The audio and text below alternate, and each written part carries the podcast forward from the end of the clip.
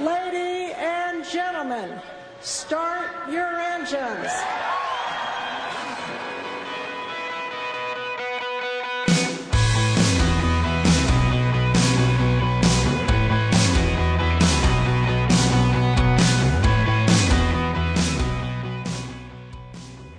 5月4日、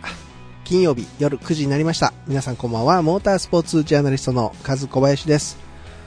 ゴールデンウィークも残り2日となりました。あと土日ですね。皆さん。お休みの方は満喫されましたか？まあね、もちろん、あの、お休みなしで働いておられる方もおられると思います。僕もそうなんですけど、まあ、ただね、いい仕事をしようと思うと、やっぱり遊びとか休みっていうのはね、必要ですからね。やっぱり切り替えというのが人間必要なのかなというところです。まあ人それぞれありますけどね。スーパー GT の第2戦、富士500キロレースが無事終了しました。なんと来場者数は2日間で8万6300人だったということですからね。やっぱ8万5000人超えてくるとね、多いですよね。本当にありがとうございます。さあ、えー、富士スピードウェイから今まだ帰りという方もね、おられるんじゃないかなと思います。えー、お疲れ様でございました。道中本当気をつけてお帰りください。まあすでに U ターンラッシュも始まっているということですからね、まあ慌てずゆっくりというところでございますね。さあ、えー、それでは本日行われましたスーパー GT の第2戦富士500キロレース結果からお伝えいたしましょう。まだ聞きたくないという方は今すぐ耳を塞いでくださいよ。ね。えー、GT500 クラス優勝は23号車モチュローテク GTR の松田次代ロニー・クインタレリ組でした。2位に39号車デンソーコベルコサード LC500 の平気小払い年坪井翔組でした。まあ、今回ね、えー、小林上選手に代わって坪井翔選手乗ったんですけれども、まあ見事なパフォーマンスを見せてくれましたね。すごかったです。3位は38号車ゼントセルモ LC500 立川裕二石浦弘明組でした。まあ、ポールポジションからのスタートだったんですが、3位という結果に終わりました。GT300 クラス優勝はお見事ポールトゥーウィンの55号車 ARTA BMW M6 GT3 の高木真一ショーン・ウォーキンショー組でした。いや、お見事でしたね。2位は31号車トヨタプリウス APR-GT の佐賀幸喜平手公平組でした。公平くんね、よかったですね。本当に。えー、3位は11号車ゲイナータナックス GTR の平中克幸安田博信組ということで、こちらもね、GT500 クラスから今シーズン GT300 クラスで頑張って戦っている安田選手ということでね、表彰台おめでとうございます。レースの詳しいレポートは来週お届けいたします。さて、今週のモタスポ観戦塾は4月21日、22日に開催されましたレッドブルエアレースワールドチャンピオンシップフランス大会の話題と F1 アゼルバイジャングランプリの話題を中心にお送りします。2017年のシリーズチャンピオンで日本唯一のエアレースパイロットである室谷義秀選手。こちらの声もありますんでね、最後までお付き合いください。モタスポ観戦塾、この番組はトータルカーメンテナンス25レーシングの提供でお送りします。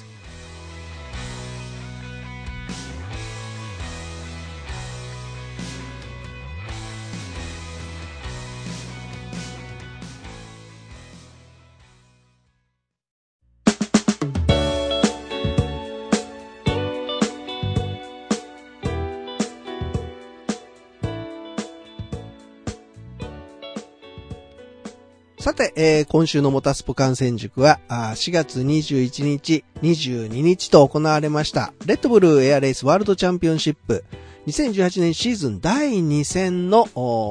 カンヌ、フランスで開催された話題でまずお送りしましょう。初開催となりました、このカンヌフランスですね。えー、レッドブルエアレース観戦に、まあ、延べ8万3000人以上の方が会場に詰めかけたと言いますから、まあ、今回の富士のレースとほぼ同じぐらいの数の人がね、エアレースを見に来たよというとこなんですが、さあ、我らが室谷義秀選手です。予選は6番手で通過します。そして迎えた4月22日日曜日の決勝では、ラウンドオブ14に、えー、ピート・マクロード、カナダの選手と戦いまして勝ち上がります。そしてラウンドオブエイトではミカ・ブラジョー選手、フランスの選手にも勝ちまして、えそして続いてファイナル4に進出を決めました。さあ、そのファイナル4では1番手のマット・ホール選手が57秒692のタイムを出しまして、続く室谷選手はマット・ホールに対して1セクター目は0.04秒先行します。第2セクターでは0.67秒遅れまして、まあ、後半で巻き返しという場面でしたが、まあ、横風が突然吹きまして、機体の体勢が崩れて、まあ、それを修正したものの、すでにゲート8に侵入していたために、インコレクトレベルというペナルティ2秒が加算されまして、まあ、最終的には表彰台を逃す4位という結果でした。さあ、それではここで、室谷選手の声をちょっとだけですけど、聞いていただきましょう。どうぞ。Number 31 Moroya cleared into the track. Smoke on.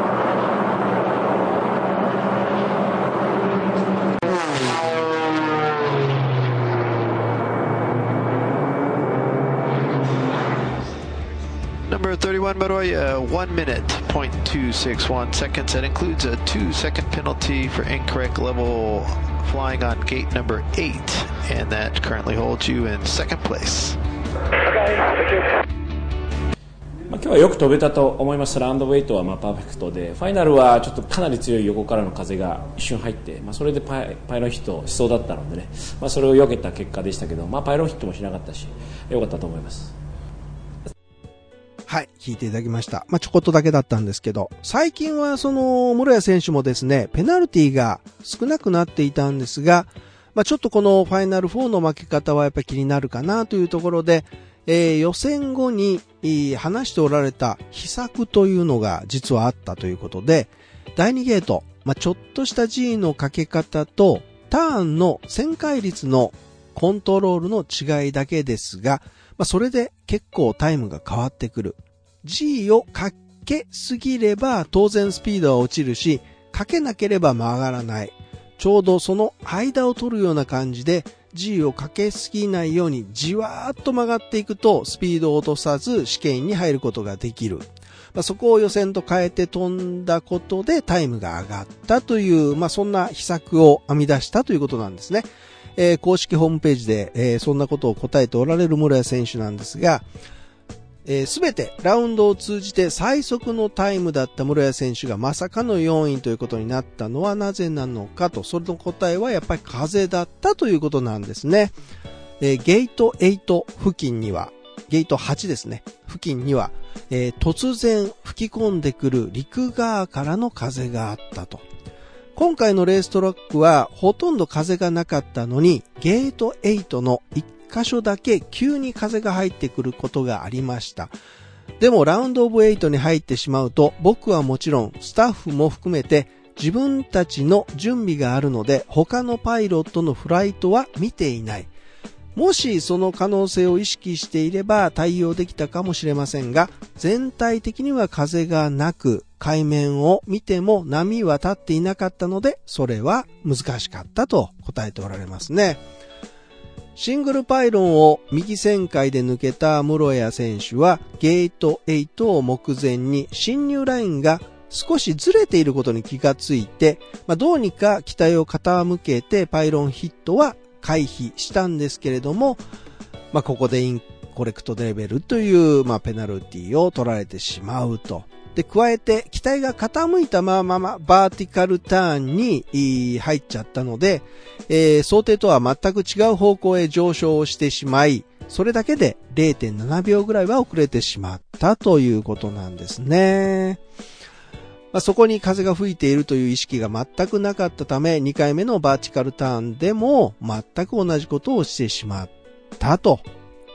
ペナルティのその2秒というのをですね、引いても、まあ、タイムが遅かったのはそこにあると室谷選手は答えています。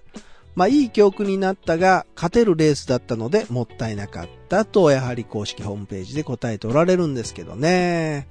なかなか風っていうのはね、見えないものですからね、難しいですよね。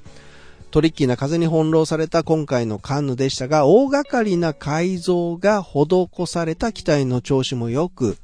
少なくともいい方向に向かっているということなんですよね。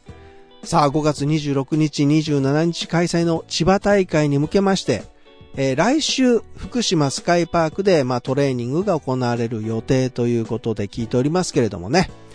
さあ、ここまでの戦いで、えー、現在チャンピオンシップトップはマイケル・グーリアン選手。2位がマット・ホールで、3位に室谷義秀選手となっています。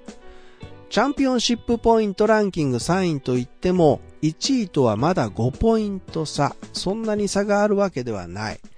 去年は第2戦で優勝しているので、見ている人はまだ優勝がないことにもどかしく思われているかもしれませんが、自分自身としては2戦連続のファイナル4進出は悪くないし、いい位置につけられていると思っていますと。ね。まあ混戦には違いないと思いますが、千葉からトントントンとね、勝っていただこうじゃありませんか？ね。さあ、えー、次戦5月26日土曜日27日日曜日はいよいよ千葉大会ですよ。ねえ。まあ、チャンピオンとして、えー、村谷義秀選手が帰ってくる凱旋レースになります。ね、3連覇もかかっていると。同じ大会での3連覇ですよ。まあ、大きな期待と注目が集まる村谷義秀選手を、ぜひみんなで応援に行きましょう。チケットは絶賛発売中です。詳しくは公式のホームページをご確認ください。さて、えー、次は F1 の話題です。2018F1 第4戦アゼルバイジャングランプリが先週、バクーの市街地コースで開催されました。アゼルバイジャンって一体どこなの？と思われている方も、ね、まあ、少なくないんじゃないですかね。僕も、アゼルバイジャンってどこだったっけなと、えー、ちょっと Google マップを見直した次第でございますが、イランの北側なんですね。で、アルメニアを挟んで、まあ、トルコの隣と。はい。で、ロシアも、あの、ちょっとやっぱり隣接してるんですね。旧ソビエトですからね、これもね。ロシアとちょこっと隣接してる。で、一部、こう、カスピ海に面した町なんですけどね。わからないですよね。はい。あの Google マップでね、バクーシティサーキットと検索されるとですね、出てきますんでね。まあ、そんなことがないとなかなかあの、バクーとか、そのアゼルバイジャンっていうのを見ることない、ね、ことだと思いますんで、えー、ぜひ、ちょっとこの機会に見ていただければと思いますが。さあ、一周が約6キロの新旧市街地を舞台にしました。左回りのコースなんですね。スパに続く長いコースです。しかもですね、この市街地コースでありながら最高速度が340キロほど出るというですね、もうとんでもない市街地コースなわけですよ。2016年はヨーロッパグランプリというね、名称で開催されていた、あグランプリなんですけれども、340ですからね、信じられないですよね。あの、あの道でですよ。エスケープゾーンもほとんどない道でですね、ほぼ、えっ、ー、と、2キロぐらいあるんですよね、あれね、直線に、えー、がね、そこで出るんですけどね、怖いです。2018年のアゼルバイジャングランプリ制したのは今季初勝利のメルセデス AMG のルイス・ハミルトン選手でした。2位にフェラーリのキミ・ライコネン。3位はフォースインディアのセルジオ・ペレスという結果でした。まあ、とにかく大波乱でしたよね、この今回のレース。最後まで走っていたマシンは13台ということで、まあ、ボッタスはね、乾燥扱いにはなったもののですね、7台ものマシンがチェッカーを受けられなかったというですね、荒れたレースになりました。オープニングラップで6番グリッドのキミライコネン選手が7番グリッドのエステバン・オコン選手と3コーナーで接触しまして、で、オコンはね、そのままもうリタイアしちゃって、ライコネンはピットに戻ってフロントウィングを交換して、まあ、そのままソフトタイヤに履き替えてっていうことをしましたけど、やっぱり後方の方に交代してしまうということでしたもんね。ニコ・ヒルケンベルグも、シロトキン選手、そしてアロンソ選手とですね、ストレートで3ワイドになりまして、真ん中を走行していたシロトキンがまあ挟まれる形でね、3台が接触しまして、シロトキンはマシンストップと。アロンソは前後タイヤとフロントウィングを破損しまして余儀なくピットインと。えー、ヒルケンベルグはね、そのまま走れたんですけれども、その後ですよ。単独クラッシュをしてリタイアということになると。まあ、一周目にして早くもセーフティーカーが出動するというようなね、えー、ことになっていったわけなんですけれども。さあ、えー、レース進みまして、レースも終盤です。なんと、4番手と5番手を走行していたレッドブルのマックスウェル・スタッペンとダニエル・リカルド選手が同士打ちをしてしまうと同じチームでね。ホームストレートエンドのブレーキ勝負に持ち込んだリカルドに対しまして、えー、前を走っていたフェルスタッペンが、まあ、ラインをね、右から左、左から右ということでやっちゃいまして、リカルドそれ避けきれず追突ということでね、揃ってリタイアですよ。まあ、テレビ映ってましたけど、これにはね、エイドリアン・ニューウェイもね、うんざり顔でピットホールから引き上げる様子が映ってましたけど、まあそりゃそうですわね。ホイールトゥーホイールで戦っているのはね、もうチームメイトでも全然僕は OK だと思うんですけど、クラッシュとなるとね、話はやっぱり別ですよね。いろんなものが、あのドライバー二人には、こう肩に乗っかってるわけですからね。はい。さあこれで、SC が入りまして、このタイミングでタイヤ交換をするマシンも続出します。ここで、えー、ボッタスもピットにしまして、ベッテルの前でコースに戻るということで、作戦大成功になるんですね。で、48周目にリスタートがありまして、残り数周の本当にスプリント勝負になっていきます。で、えー、セバスチャン・ベッテル1コーナーでブレーキを遅らせてトップを奪い返しに行くんですが、まあ、オーバーランをしてしまうと。ベッテルらしからぬ、まあミスですわね。で、ハミルトンとライコネに先行されて、まあ、おまけにタイヤにフラットスポットまで作ってしまったベッテルは、ペースも上がらずということで、4番手のペレスにもかわされてしまいまして、そのままチェッカーということになってしまったんですね。トロロスホンダのガスリー君怒ってました。えー、まず17番グリッドからスタートしまして、まあオープニングラップでね、数々のアクシデントをこううまくかわしまして、7番手まで順位を上げていきます。ところがまあレースペースなかなか上がらずですね、徐々に順位が下がっていきまして、えー、また、あ17位ぐらいまで落ちてくるんですけれども、ただ、あのー、残り3周になってくるとですね、ライバル、またあのアクシデント少なくなっていきまして、残り3周で10番手までまた上がってくるんです。ところが、ハースのケビン・マグネッセン選手とですね、接触しまして、12位のノーポイントでレースを終えるということになりました。もうマグヌッセンに対してですね、キャリア史上最高に危険なドライバーだというね、もうね、はい。ですよ。激おこでしたけどね。そりゃそうです。怒りますって。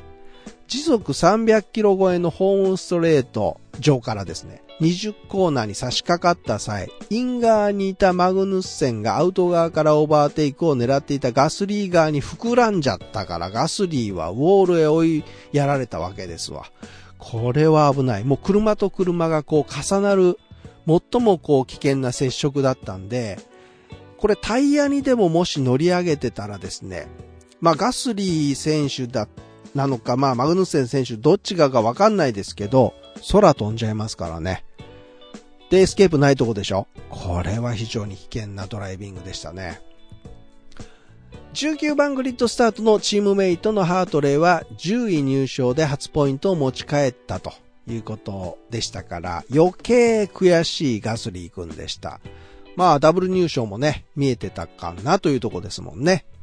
さあ、えー、そんなホンダ F1 プロジェクトを統括する、田辺豊春テクニカルディレクターはですね、まあ直線での速度不足を実感したというふうにやっぱり述べています。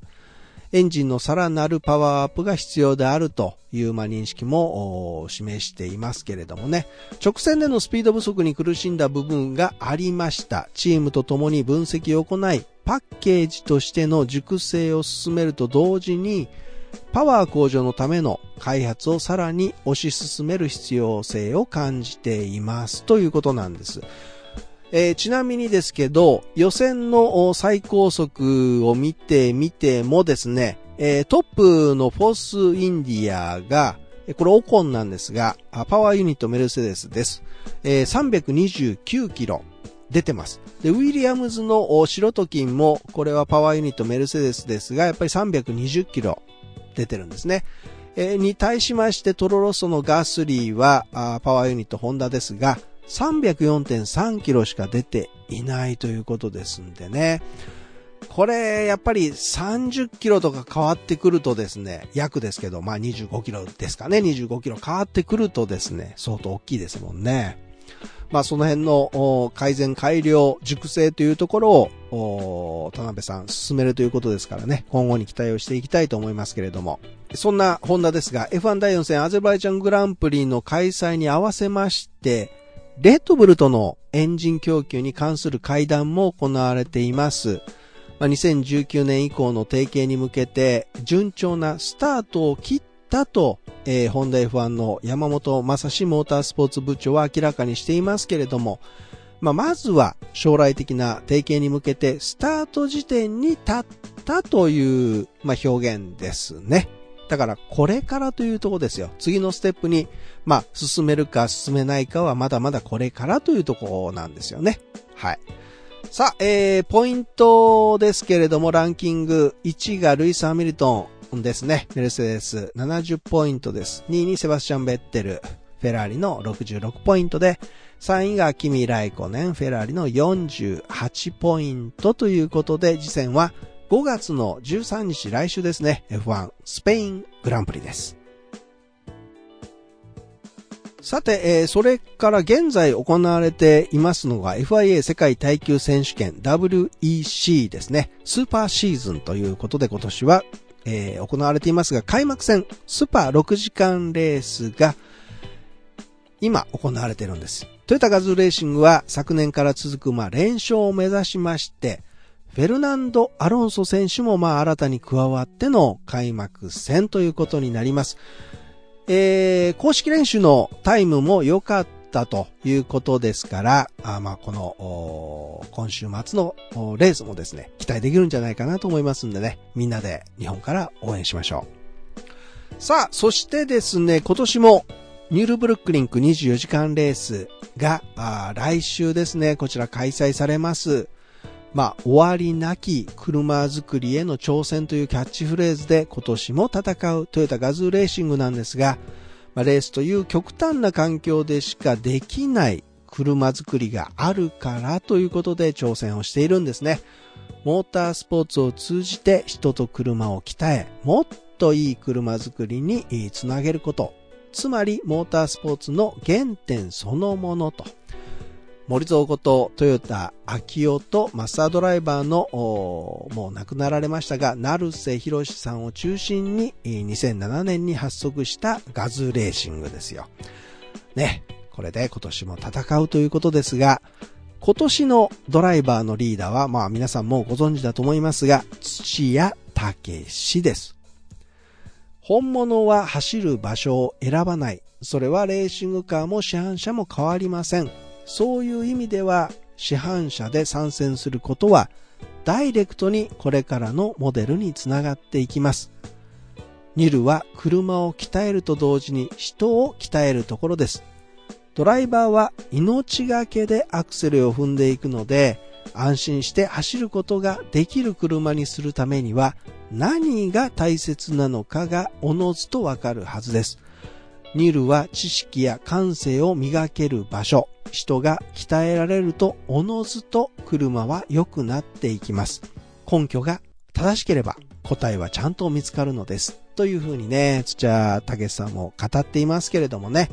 さあ、ドライバーのラインナップは、あそのリーダーである土屋武史、そしてまあ教え子ですね。みんな教え子ですよ。松井高光選手、蒲生直也選手、中山雄一選手の4選手です。マシンは、あレクサス LC。メカニックのメンバーはトヨタ自動車の社員です。エンジニアメンバーもトヨタ自動車の社員で構成されると。ね。人を鍛えるところなんですよ。まあ、ぜひクラス優勝してほしいですね。そして無事に帰ってきてほしい。決勝レースの模様は J スポーツ、そして YouTube ライブで生中継される予定ですから、ね。えー、日本からぜひ皆さん、こちらも応援しましょうね。さあ、えー、それからですね、鈴鹿サーキットでは、まあ、10月4日からあ10月8日まで F1 世界選手権シリーズ第17戦日本グランプリレース鈴鹿30回記念大会が開催されますけれども、そのチケットが5月13日の日曜日から販売が開始になるんです。でですね、今回のその目玉なんですけど、7月の末までの購入だとデザインが選べるということで今年のですね、パスがプラスチックなんですよ。チケットがね。アニバーサリーチケットということで、プラスチック製のアニバーサリーチケットが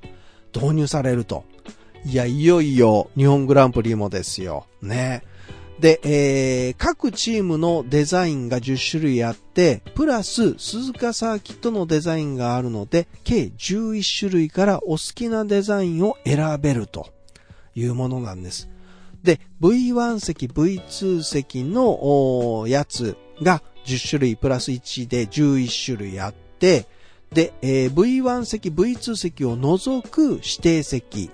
こちらも11種類あるということですから、そこから選べるんですよね。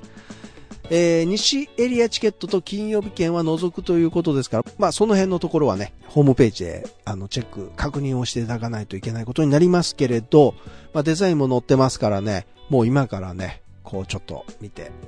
いや、マジでかっこいいですからね。はい。記念に絶対残るチケットになりますよ。本当に。思い出に残るチケットになると思いますんでね。5月13日からいよいよ発売開始、来週の日曜日ですからね。はい。さあ、そしてイベントも続々と決定していっていると。F1 のドライブアートークショーとかね。で、木曜ピットウォークでしょ。それからストレートウォークっていうのもあったりですね。えー、F1 ドライバーランウェイ、F1 キッズピットウォーク、ナイトピットウォークも今年あるということです。そしてストレートウォークもあるということですね。決勝日にはチェッカーフラッグも無料配布されるということですから、まあ、あの、いろんなイベント、もろもろが、こう、これから決まっていくと思いますんでね。まあ、その都度、あの、この、モタスポ感染塾の方でまた発表していきたいと思いますけれども、まずは、来週5月13日のチケット、ぜひゲットしてみてください。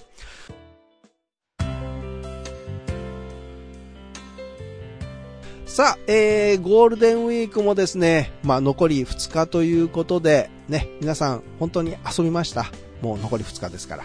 まあ、今年入社された、まあ、フレッシュマン、フレッシュウーマンの方は、この休み明けというのがですね、初の試練なのかもしれませんね。5月病にならないようにね、働いて、ぜひ働いて吹き飛ばしてください。ということで、今週はここまでになります。